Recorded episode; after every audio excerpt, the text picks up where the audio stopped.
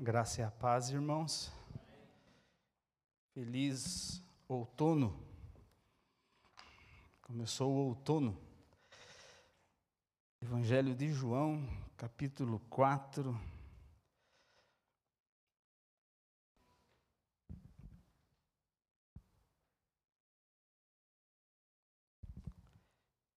Versículos 31 ao 38.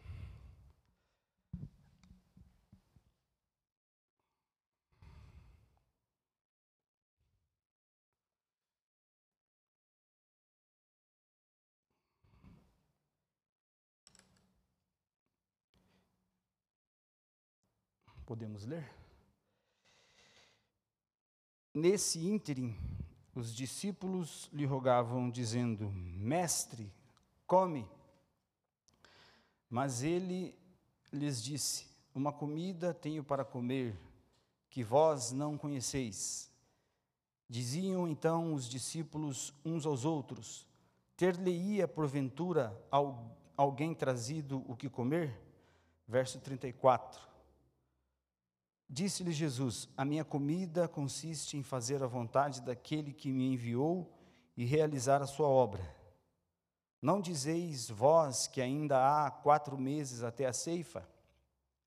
Eu, porém, vos digo: erguei os olhos e vede os campos, pois já branquejam para a ceifa. 36. O ceifeiro recebe desde já recompensa e entesoura o seu fruto para a vida eterna e Dessarte, se alguém, eh, Dessarte, se alegram tanto o semeador como o ceifeiro.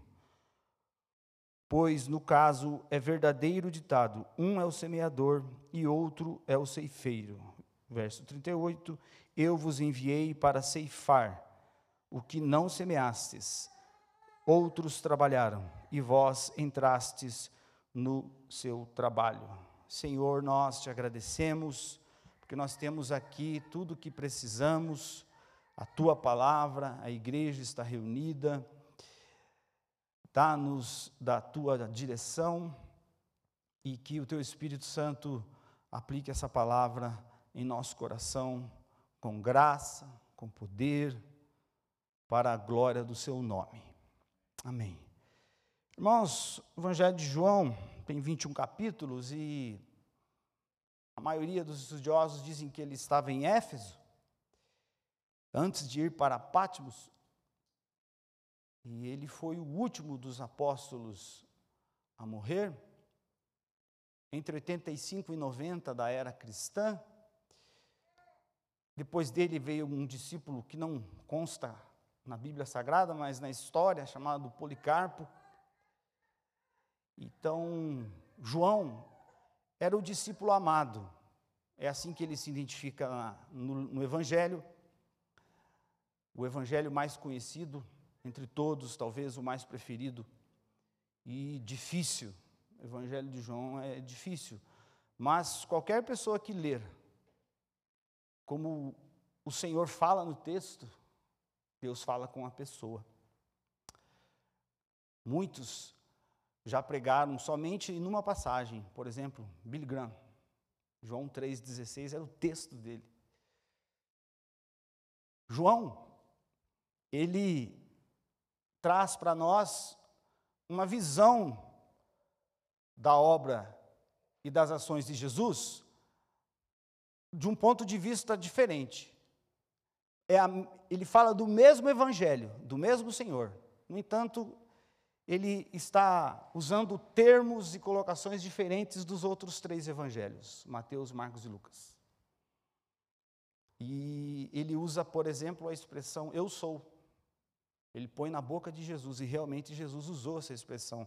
E essa expressão eu sou diz de quem Deus é, desde toda a eternidade. Foi assim que Deus disse para Moisés: Diga que eu sou, te enviei.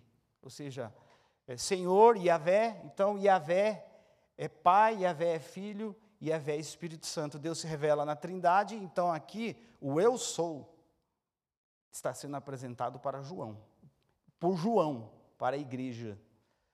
Eu sou, quando Jesus usa essa expressão, eu sou, eu sou o que sou, de eternidade para eternidade, sem meio, sem início, sem fim.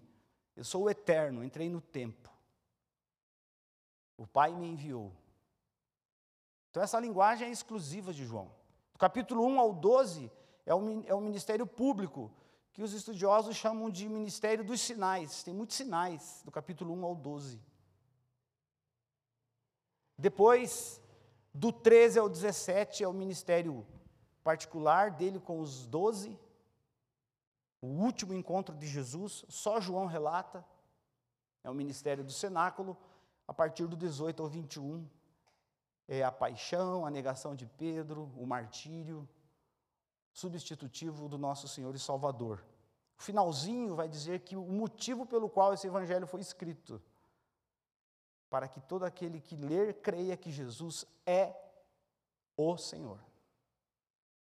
Não dá para inventar no Evangelho de João, que o próprio Evangelho põe você contra a parede. Se você for uma pessoa que lê o Evangelho, como eu disse, se você ler, Deus fala com você, mas se você quiser inventar conceitos, você não consegue, porque o próprio Evangelho não deixa. Mas você pode ler que o Espírito vai falar com você, o Espírito Santo, o próprio Deus. Dito isto, eu vou dizer o tema só no final para ver se eu acertei na escolha. Nós vamos ver aqui essa história conhecida de todos nós. Então, em primeiro lugar, nós vamos começar do verso 27. E nós vamos ver o comportamento dos discípulos quando eles voltam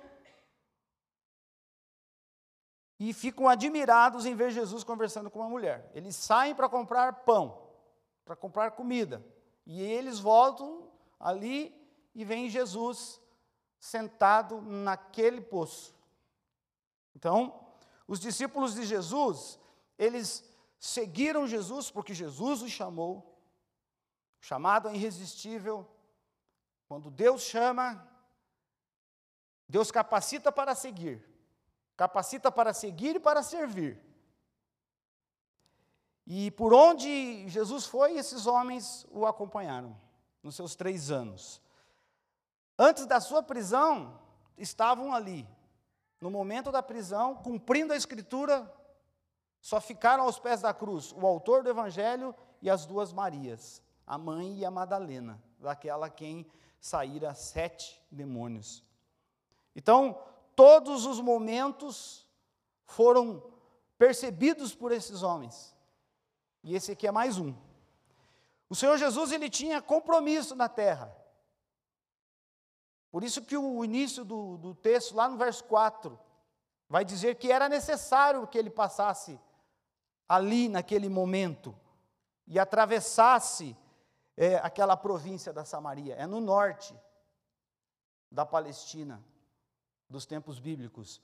Por que, que era necessário? Porque Deus é soberano. Deus sabia.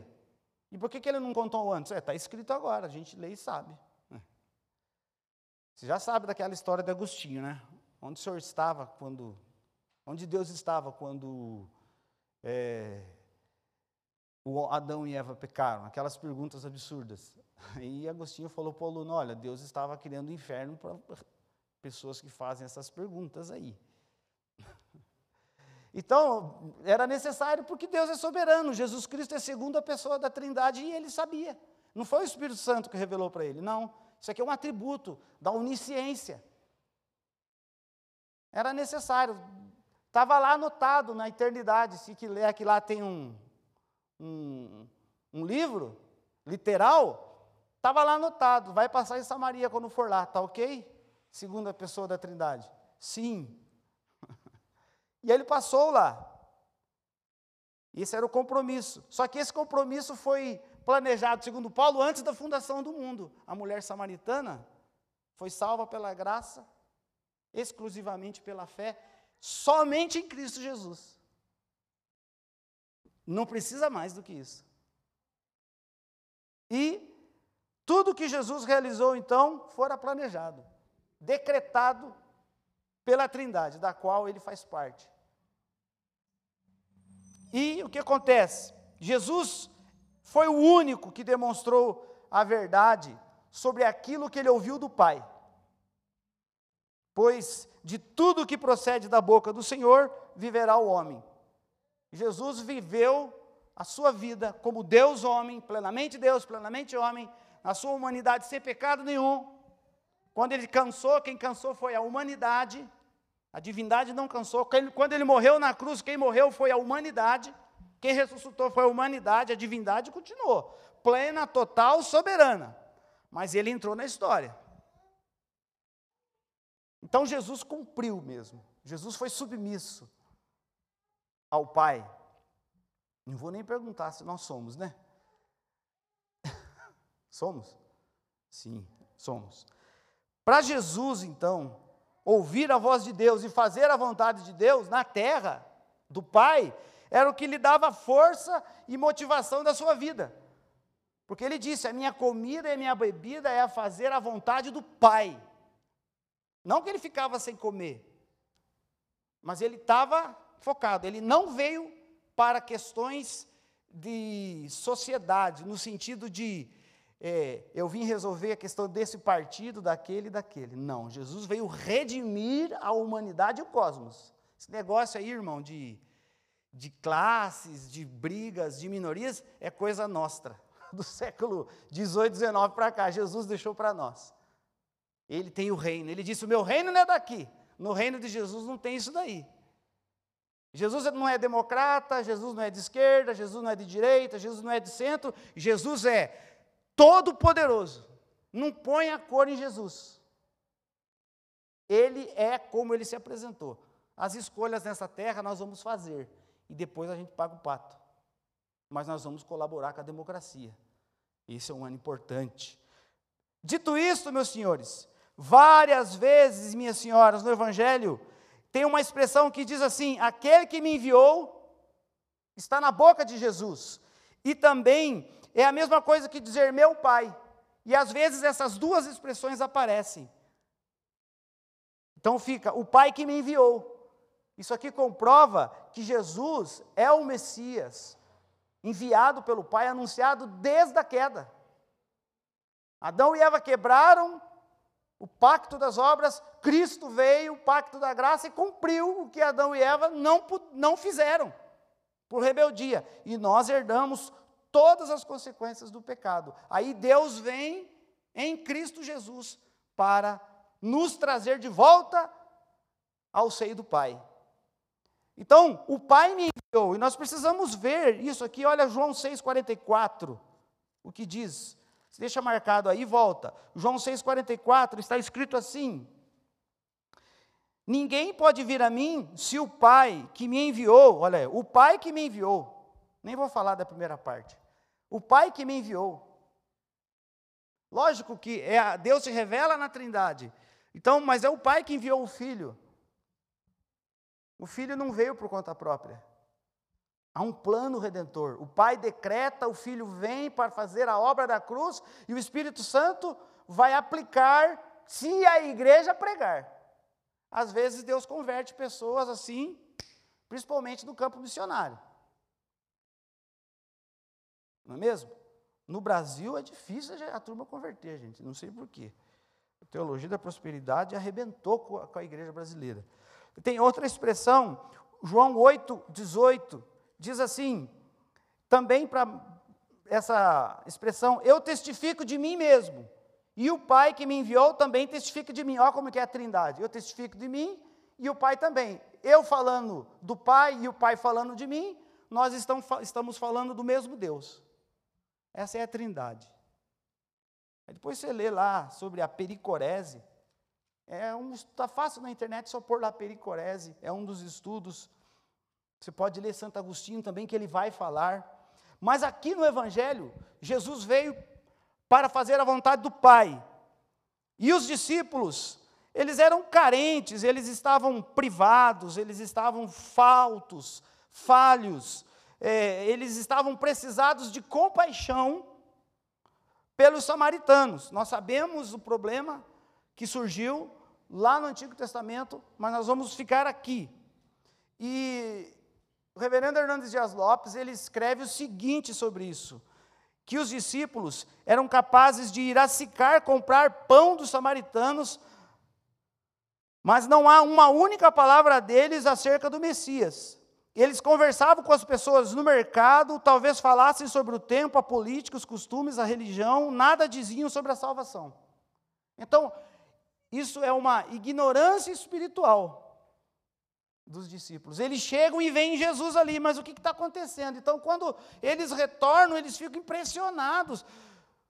O Senhor falando com uma mulher, ela mesmo diz: Tu, judeu, fala comigo? Não pode isso. Mas Jesus quebra essa parede cultural, geográfica, é, preconceituosa. Entendeu como é que é? E ele fala com aquela mulher. É interessante que a gente gosta das multidões. Eu tenho compulsão, irmão. Eu posto uma foto no Instagram, quero ver quantas curtidas tem. Vejo os discursos de Jesus, ele e uma mulher. Uma. No capítulo 3, ele e um fariseu que vem falar com ele. Então, há um estranhamento aqui dos discípulos, há um preconceito, há um preconceito, eles ficam escandalizados, porque por verem Jesus conversando com uma mulher samaritana, uma mulher adúltera, que já tinha tido cinco maridos e agora estava no sexto. Poderia ser um homem, por que não? Jesus, mas ele falou com uma mulher. Vê como Jesus, ainda mais para aquela cultura, isso também já vai de frente ao feminismo. O evangelho é para todos, e é só que ele exige que se reconheça a realeza de Jesus. Então, por que, que eles ficaram escandalizados? Porque eles estavam trancados dentro dos seus preconceitos. E eles agiram assim com repulsão com repulsa. Agiram com repulsa. Se você olhar aí o verso 27, neste ponto chegaram seus discípulos e se admiraram de que estivessem falando com uma mulher. Para os religiosos da época, até o cântaro dela era algo impuro. Ela era impura por causa da situação que ela vivia. Uma pessoa adúltera. Mas os discípulos que já estavam com Jesus eram preconceituosos. E Jesus está no meio, né? Jesus está no meio. De vez em quando a gente ouve, ah, nós estamos preparados para receber é, tal classe, tal classe, tal classe de pessoas. Quem disse? É só receber. Só receber. Para eles, então, não havia espaço para os discípulos. Não havia espaço para que a barreira fosse derrubada. Não havia. A barreira tinha que ser mantida. Nem compartilhar as boas novas de que o Messias tinha chego, vindo da Galiléia, nascido em Belém, da Judéia cumprindo Miqueias 5:2. Não, vamos continuar aqui fechados. Vamos para Roma e chega lá, o senhor tira o Herodes de lá e a gente vai governar politicamente, geopoliticamente. O nosso paraíso é aqui mesmo. Então tem aí essa espiritualidade míope, essa espiritualidade preconceituosa, e Jesus quebra esse paradigma. Todos são bem-vindos ao reino, porque Jesus chama. E ele fala: Você que está cansado, vinde a mim. Eu sou o amor e eu amo você. Apesar que o amor não é Deus. Mas nós sempre colocamos essas barreiras. Nós somos as barreiras. Às vezes nós somos, às vezes nós criamos, mas Jesus está tirando as barreiras. Ah, então é para vir como está e ficar como quiser? Não, venha. Aí o púlpito, A escola bíblica, a comunhão dos irmãos, tem que estar carregada de Bíblia, de amor, para discipular o que chega. E dizer para ele: Deus olha lá dentro de você.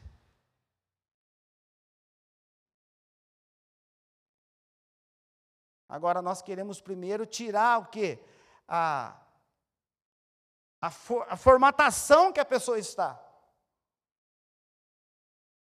Tive em uma igreja e o irmão falou assim: Ah, fulano de tal, tá vindo um monte de jovem aí, e fulano de tal vai pedir para todo mundo tirar o brinco. Eu falei: Ah, Deus abençoe, né? Quanto tempo vocês estão trabalhando? Falou: ah, rapaz, três anos. Nossa, Deus, vai mandar a galera tirar o brinco, não é melhor fazer estudo, ter mais paciência? Vai esparramar todo mundo. Deixa Jesus falar com a pessoa. Fale das Escrituras, viva as Escrituras, ame como Cristo amou, se for possível.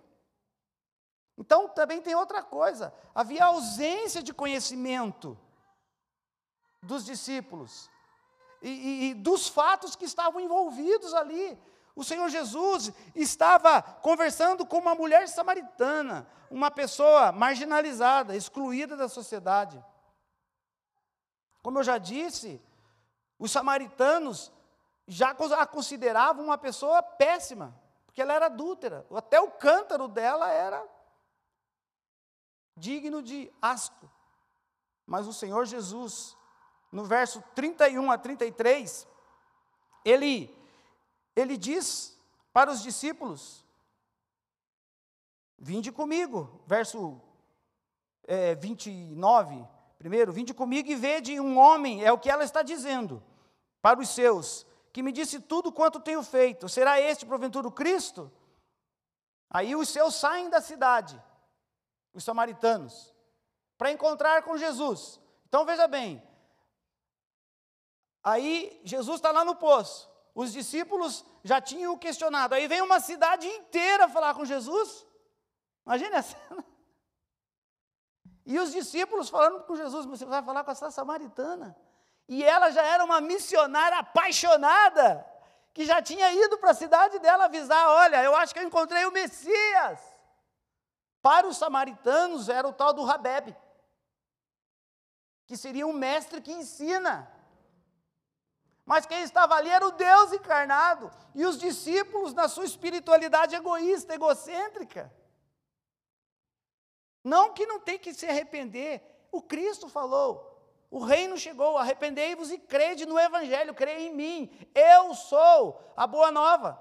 E tem a má notícia: do céu se manifesta a ira de Deus. Mas ele castigou a mim, jogando em mim a culpa da humanidade. Agora, quem se render a mim, arrependendo e crendo em mim, entendendo a minha realeza, vai entrar em paz com Deus. Ponto. Quebrou o paradigma. Vinde todos, mas não vão vir todos. Mas nós colocamos muitas barreiras. Então, era hora de, de comer. Então, por isso que os, os discípulos, eles não tinham espaço para outra coisa. Olha só. Mestre, come, verso 31. Eles não tinham espaço para outra coisa, só pensavam em comer. É como nós hoje. Nós estamos igual no tempo do dilúvio e Sodoma e Gomorra. A gente fala, ah, sociedade é, hedonista, não sei o quê, perepepe, perepepe. Irmão, nós não lemos a Bíblia, eu vou pôr no plural. Nós não paramos para a consagração, nós não oramos.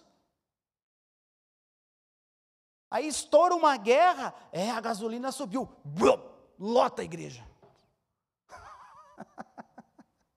lota a igreja, nem assim lota. Dá uma pandemia, pum, um pavor. Morre um, morre outro, morre outro. Ai, meu Deus. E Jesus sabe, olha como é falta de escritura. É necessário que essas coisas aconteçam. Mas quem conhece, quem já está no rei e se submeteu à realeza do rei e já está arrependido e crendo, salvo por ele, fica assustado. Mas ele sabe o que está acontecendo. Ele lê o mundo e vê, não, é o fim. Mas aí não cria barreiras. Levei minha filha para cortar o cabelo. E o cara é, é homossexual. Um excelente cabeleireiro. Eu chamo a minha esposa de amor. Na hora de sair, eu falei, amor, não sei o que, ele, ele lá falou assim, tchau, amor.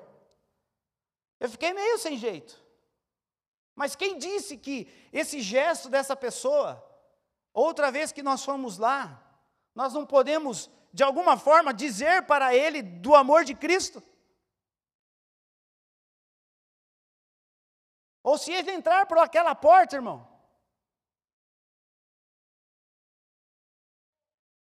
Não, tem que deixar de ser primeiro. Quem disse?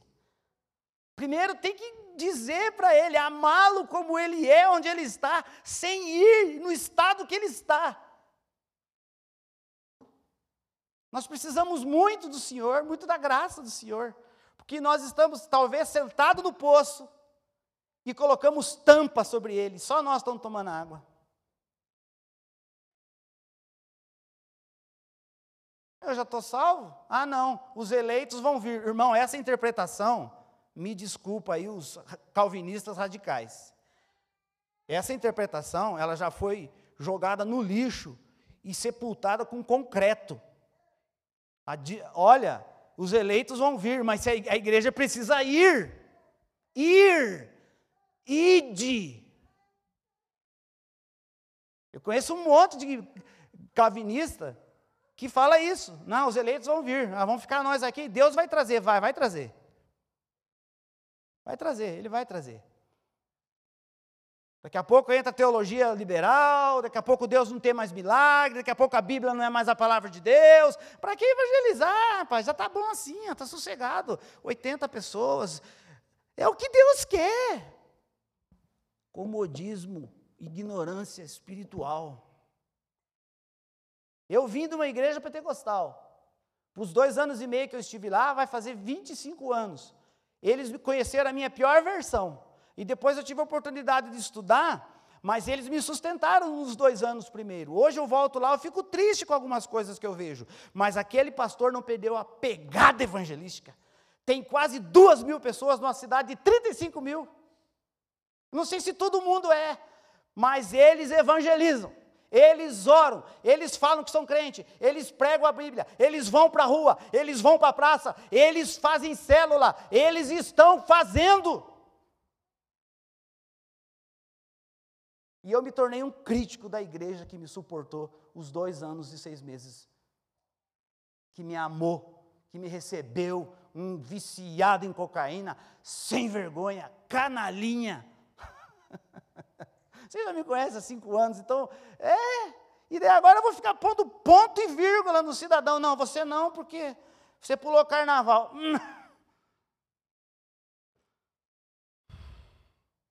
Só que tem que contar o evangelho. O evangelho é a boa notícia, mas tem a má notícia. Outro comentarista diz assim: que os discípulos eles não haviam entendido que Jesus se alimentava de outra comida. Jesus está usando uma figura de linguagem. Ó, eles vieram com a comida física e Jesus falou: a minha comida é outra. Eu tenho que obedecer ao Pai. Assim como a mulher samaritana, de início, ela, ela entendeu a água como uma água literal. Bom, mas como é que você vai pegar essa água aí? O poço é fundo demais. Aí Jesus, se você bebesse, se você conhecesse o dom de Deus que está na sua frente, você ia beber dessa água viva. E daí sabia que para o judeu tinha água morta e água viva? A água viva era que caía da chuva, a água viva era que é, água que dava nos riachos. Aí eles pegavam essas águas e colocavam nos tachos e faziam as purificações. Água morta não era, era aquela água que estava lá empoçada. Nós temos que conhecer a cultura das pessoas. Tudo é demônio. Camarada parece com uma camiseta escrito yes. Ah, é Satanás. Você nem prega o evangelho para o camarada. Ou para a camarada. Ah, não, é o cão. Pode ser. Se ele aparecer, a gente expulsa ele. Mas se não aparecer, ficamos aqui louvando o Senhor. Agora, tem demônio que não manifesta. Lembra a última ceia de Jesus? Quem estava em Judas? Satanás. não gritou, não espumou, não teve manifestação e Jesus não expulsou ele. Falou: ô, Judas, vai fazer logo o que você tem que fazer. É, essa é a pior possessão. Aqui não se manifesta. E na Santa Ceia ainda. João 13 está lá. Jesus, tudo no comando.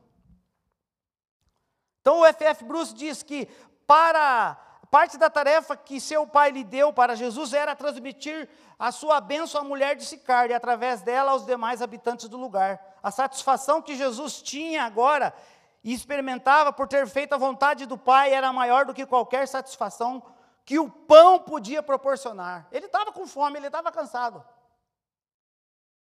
Ele estava cansado. Você vai para sua casa assistir o BBB, segura a onda aí. Desculpa a aplicação, irmão. Ou o Silvio Santos, não sei, de repente do gosto, né, pastor Marcos? Vai jogar paciência, sei lá. Uns vão trabalhar, né? Segundo ponto, então, irmão, o comportamento dos discípulos foi esse. É, agora vamos ver a disposição da mulher samaritana. 28 e 30, voltando um pouquinho. Ela, o que, que ela fez? Ela deixou o cântaro. Largou o cântaro. E de deixar o cântaro, irmão, já era considerado imundo. Já era considerado imundo. Ela deixa o seu cântaro. Tá? Ela deixou o seu cântaro. Quando a mulher deixou o seu cântaro e foi à cidade e disse àqueles homens: O que, que ela disse? Jesus me deu um cântaro de ouro. Não, Jesus me deu a casa. Não, Jesus me deu um carro. Não, Jesus me fez uma cura física. Não. A sociedade já está me aceitando? Não, eu encontrei o Messias. Nós queremos muitas coisas de Deus, mas nós não queremos Deus. Acho que nós estamos com vergonha do Evangelho. Vê que eu estou me colocando junto, hein? Que eu aprendi no curso que eu fiz. Nós estamos com vergonha do Evangelho, nós estamos interessados nos milagres de Jesus, nós vamos atrás de Jesus. Talvez nós moramos lá na curva do rio Tietê e lá ninguém sabe que é crente, mas a gente vem congregar aqui em Santana do Parnaíba. Não sei porquê. Lá no meu trabalho não pode falar de Jesus, mas pelo seu comportamento pode. De repente você vai num banheiro, encontra com a moça lá, ó, oh, Jesus te ama. Nem no Instagram você põe. Nós temos que usar os meios e dizer: abandonar o que for necessário. Hebreus capítulo 12 vai dizer que nós temos que abrir mão daquilo que nos atrapalha e dos pecados. Então veja que nem tudo é pecado. Tem coisa que nos atrapalha. Eu sou compulsivo, já disse, né? Adoro o livro, irmão. Já estou vendo uns três lá. Faço 50 mês que vem. Que Deus use a sua vida para me dar um livro. Ó, oh, desculpa, irmão. Negócio é o seguinte: eu gosto da NBA.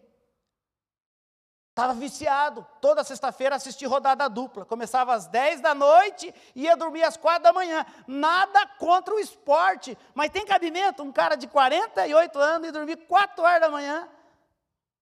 E de no outro dia tá que nem pipa sem linha. Não aguento ficar em pé. Aí tem vigília lá na igreja. Vou não. Mas para ver o jogo, ficava lá vendo. Agora eu descobri outro jeito. Quando o time ganha, eu assisto. Tem o tal do highlight lá, 12 minutinhos. Assisto. Quatro minutos de períodos. Assisto. É bom, claro que é, mas olha o nível que eu estava, irmão. E é bom, é bom. Mas não estava ficando bom. Aí um dia eu vi uma mensagem, o cara falou assim: aquilo que você gosta é pecado, mas você tem que pedir para Deus mostrar para você que é. Não era o jogo. Eu estava amarrado. Se eu não ficasse lá na sexta-feira, eu não dormia em paz.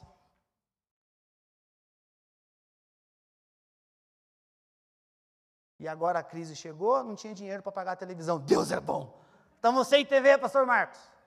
É, irmão. Ah, presbítero, a pandemia trouxe umas coisas boas.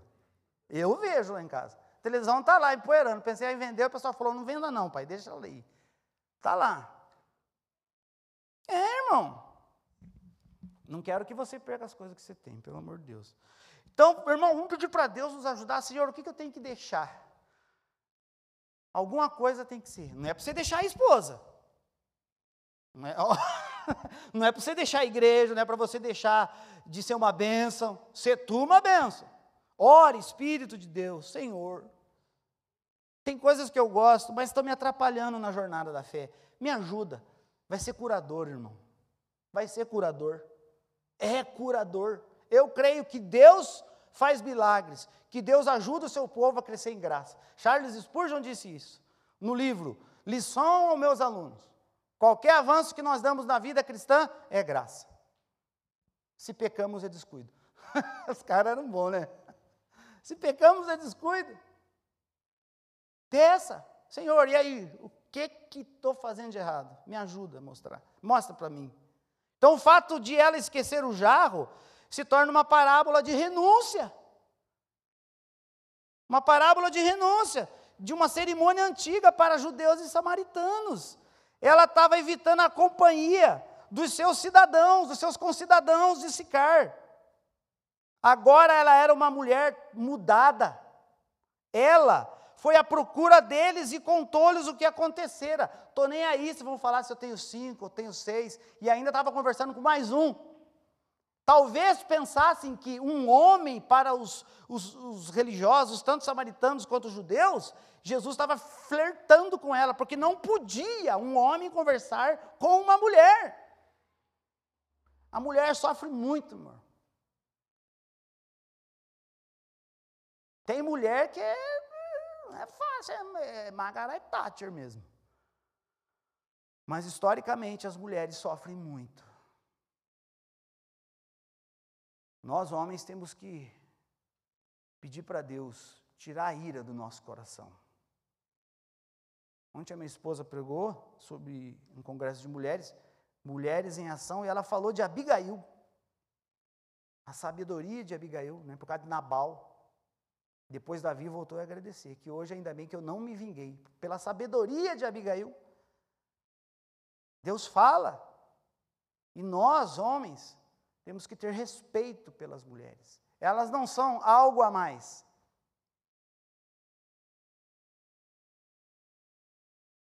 O que seria de nós sem as nossas esposas? Ou elas sem nós? Tem que ser uma mão de mão dupla, uma via de mão dupla, irmão. Então, havia uma pressa para contar essa boa notícia.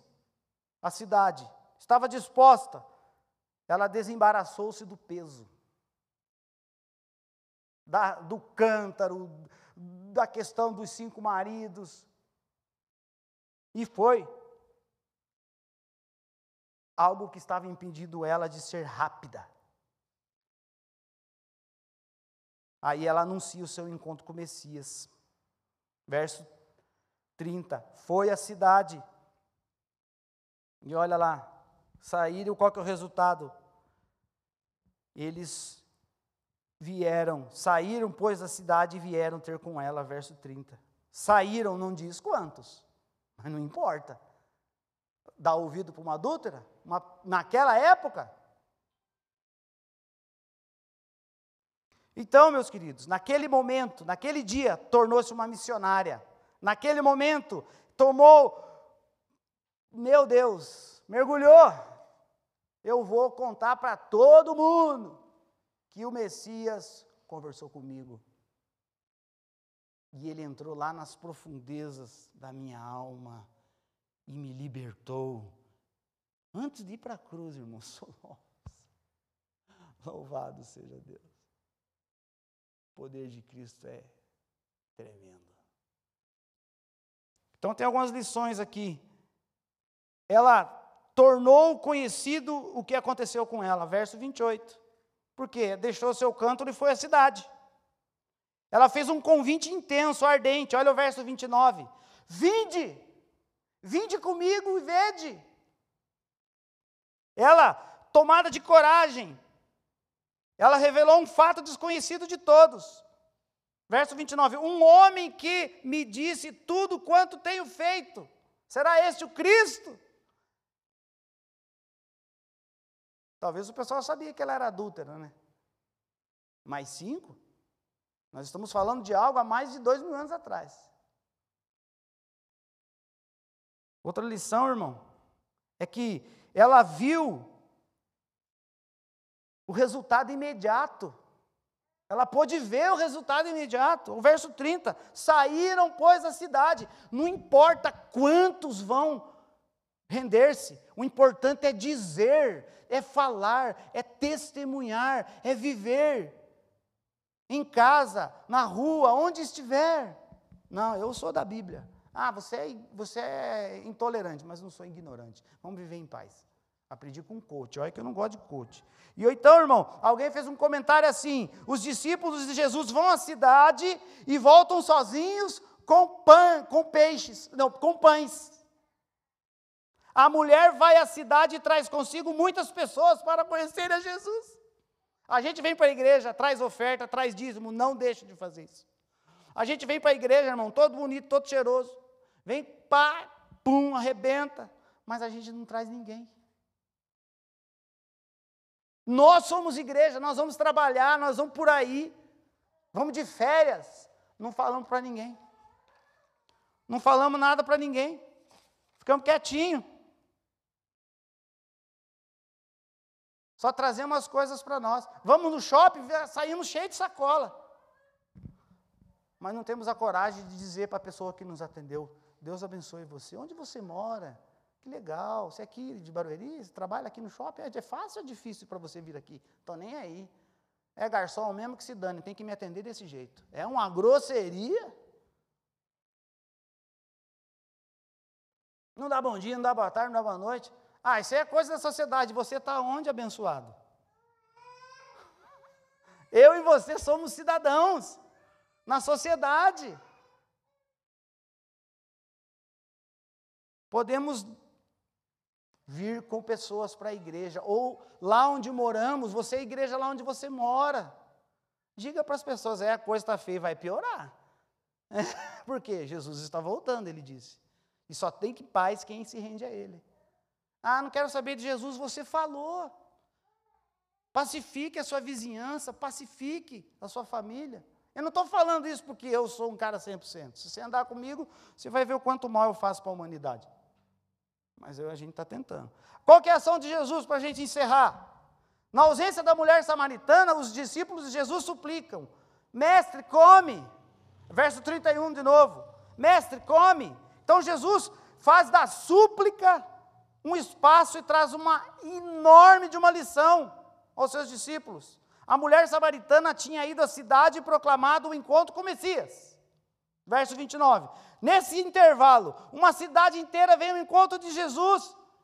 E qual que deveria de ser a compreensão? Que naquele momento estava acontecendo o maior evento da história, a conversão de um pecador. É isso que a Bíblia diz, que há festa no céu quando alguém se arrepende e os camaradas vêm falar ao Senhor, come. Ah, para de evangelizar, você está de férias. Ô, oh, vamos ver o Homem-Aranha. E aí tá na fila lá, meu, dá um jeitinho, manda uma mensagem. Você suicida, gente, vai cair uma bomba no shopping, mas Jesus é o Salvador, e você sai correndo. Não, de louco, irmão. Tem gente que faz cada loucura por bobagem. Era Sariguamba tem o tal do. Como é o nome daquele cara lá? Que tem o cabelo assim? Wolverine de Araçariguama. Ele tem 10 milhões de seguidores. Até o Bolsonaro seguir ele. Aí a gente tem vergonha de falar que Jesus é o Senhor, é o caminho, a verdade, a vida. Agora liberaram as máscaras, hein? Agora a cara para mostra. Antes era evangelismo com máscara. Vamos mostrar a cara de pau nossa aí, irmão. Passa uma peroba aí, ó, show de bola. Eu estou de máscara ainda porque estou com vergonha. Jesus é o caminho. A igreja não salva, mas a igreja tem a mensagem. Não fala palavrão, irmão. Lá nas rodas de serviço que os caras vão começar aí, o que, que aconteceu? Apanhou da mulher? Eu falei, não, cara, é, eu sou evangélico. Ah, mas você é igual aquele? Não, na minha igreja é assim. Respeito os outros. Então eles chegaram ali e eles não perceberam que aquele instante era o instante de transformação. E Jesus usa, oh, gente, vocês estão vendo aí, verso 35, vocês não dizem que ainda há quatro meses até a ceifa? Tá? Erguei os olhos e vede os campos, pois já branquejam para a ceifa. Aí eles devem ter olhado para, mas cadê a ceifa? Ele estava falando da samaritana. A mulher foi lá na cidade, gente. E ela está vindo aqui, vocês vêm me interromper com um negócio de pão. Eu vou comer. Os campos estão brancos. Eles só tinham que se escorar na obra de Jesus. Irmão, pregar o evangelho e se escorar na obra de Cristo. E se o Putin for o anticristo, que se dane, irmão. Ele vai para o inferno, para o lago de fogo, enxofre. E nós vamos para o céu. Está com medo de morrer, irmão? Então você não entregou a vida para Jesus. Você tem medo da morte? Jesus venceu-a. Ó oh, morte, onde está o teu agrilhão? Você também não vai sair por aí, né? Ir lá para onde está a guerra lá e pular no meio. Ah, Putin, seu maluco. Já era, não. Nem precisa, só se ali em Paraisópolis. Conheço um missionário, hein, que trabalha lá, vou levar os jovens lá. Ficar um dia lá. Das 10 da manhã às 10 da manhã do outro dia. Favela bomba, hein? Evangelismo total. Talvez, né? Deus levante algum obreiro lá. Irmão, nós não podemos ficar de braço cruzado. Não tem nenhuma necessidade mais urgente do que pregar o Evangelho. Então tem esse paralelo, irmão. A mulher entendera mal as primeiras palavras de Jesus sobre a água viva. Mas ele, ela levou para o sentido material. Aí Jesus explicou para ela. Depois, se você ler lá João 7, 37, 38, aquela festa lá, quem tem sede vinha a mim e beba, ela acontecia na época da seca. Tremendo, irmão, os recursos que nós temos no, no Brasil hoje para estudar. Que benção. As pessoas não gostam de ler a Bíblia. Eu louvo a Deus porque eu tenho lá uns comentários, eu leio. E texto que eu sempre quis entender. Jesus fala aquilo, quem tem sede vem a mim beba. É o período de seca. Esse cara é água. É para crer nele. Os discípulos pensam que ele está falando sobre comida física e perguntou: é, mas quem que trouxe comida para o senhor? Ó, o verso 33 está lá. Aí Jesus, mais vocês, hein? A minha comida é a minha bebida é fazer a vontade do meu Pai. Para encerrar, irmão, só vou citar aqui algumas lições. Nós estamos necessitados de visão. Tá, o verso 35 deixa isso claro. Não dizeis vós que ainda há quatro meses até a ceifa? Eu, porém, vos digo. Erguei os olhos e vede, estava vindo a cidade inteira falar com Jesus, falta visão. Aí, ó, a praça, Aqui, é falta visão. Necessitamos de paixão. Disse-lhe Jesus: A minha comida e a minha bebida consiste em fazer a vontade daquele que me enviou, a sua obra. Se estamos sem paixão, estamos frios. Se estamos frios, estamos mornos. Vou vomitar vocês. Conhece essa passagem?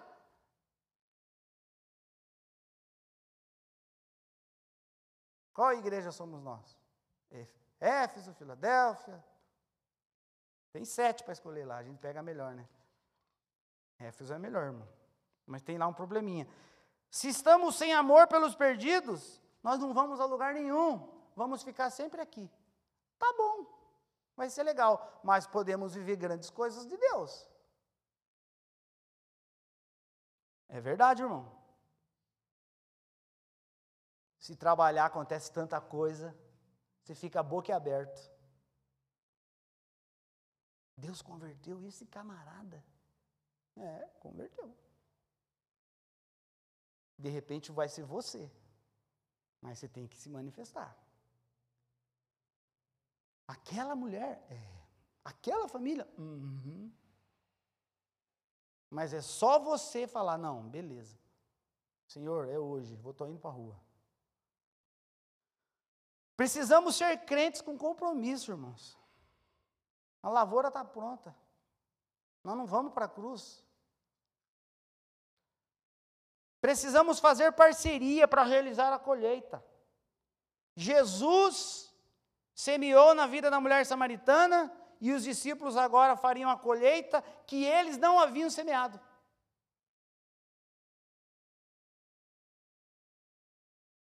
Paulo plantou, outro regou, mas é Deus que dá o quê? Estou falando alguma coisa louca? Jesus faz aqui uma referência à unidade e a diferenças de dons. Deus quer usar todos nós, do nosso jeitinho. No caso de Jesus e a samaritana estiveram trabalhando entre os samaritanos. No nosso caso, o Senhor Jesus quer trabalhar aqui em Santana de Parnaíba. O tema da mensagem é: A hora da colheita chegou. Onde estão os ceifeiros? A quem enviarei? Você veio buscar a sua bênção? A sua bênção é você estar aqui, porque Deus te escolheu antes da fundação do mundo, em Cristo Jesus. Você já é abençoado, irmão. Entre você e Deus a paz, porque Ele se fez homem e nos substituiu.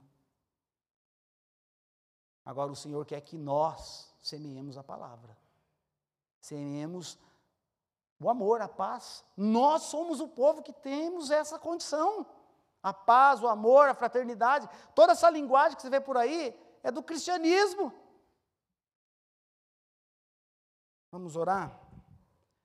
Senhor, todos nós temos problemas, tristeza, insatisfação, mágoas,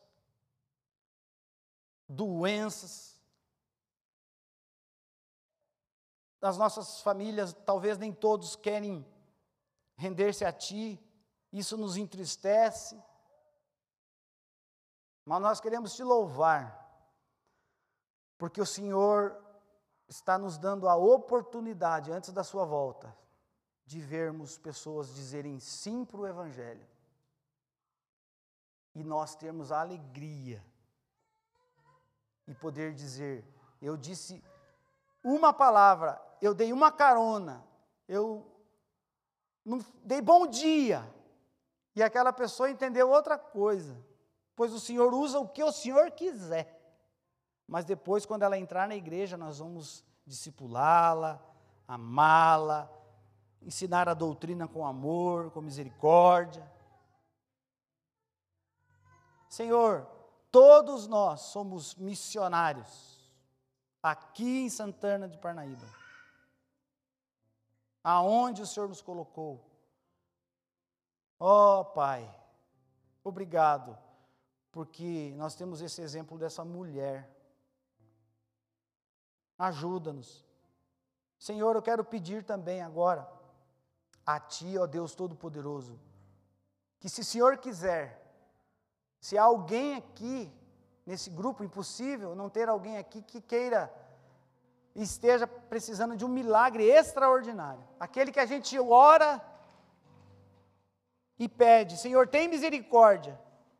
Então tem misericórdia dessa pessoa que está aqui ou que intercede por alguém. Nós nos unimos intercedendo. Senhor, tem misericórdia. O Senhor está em todos os lugares, mas nós sabemos disto. Talvez essa pessoa que é alvo da oração, nem te quer. Mas quem sabe, Senhor, nos teus planos, acontecendo algo, essa pessoa fale, e daí seja também uma porta para a gente dizer: foi Jesus quem tocou em você, porque Ele é rico de amor e misericórdia. Também, Pai, vivemos num mundo de tanta dificuldade. Esse é um ano importante para a nossa nação. Ajuda-nos, ajuda o Brasil. São 214 milhões de pessoas. Não queremos entrar nesse negócio de ódio, mas é difícil. Mas nós queremos ser luz do mundo e sal da terra. As bem-aventuranças. É difícil, Senhor. É difícil, mas nós queremos. Nós não vamos salvar o mundo inteiro. Primeiro, que o nosso sangue não perdoa pecados. Mas nós queremos lá fora, na onde estamos, sermos uma pedrinha pequenininha que faça uma ondinha, um olhar. Os fariseus tinham um olhar fulminante, que o nosso olhar seja agradável, que a gente possa ouvir.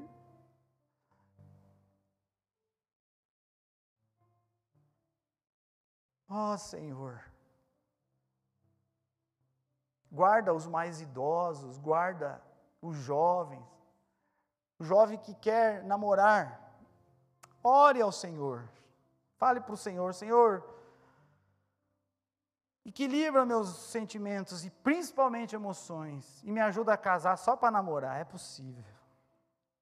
Deus responde orações. Pai, em nome de Jesus, sabemos que Satanás é astuto e nós não duvidamos das artimanhas de Satanás. E por causa da cruz vazia, do túmulo vazio, da sua exaltação e da tua palavra, nós oramos em nome de Jesus, esperando que o Senhor nos proteja e repreenda o Senhor todo o mal da parte dele contra o teu povo. Te agradeço, Senhor. Muito obrigado. Vamos louvar ao Senhor. As palmas. Muito obrigado. Vamos aplaudir o Senhor.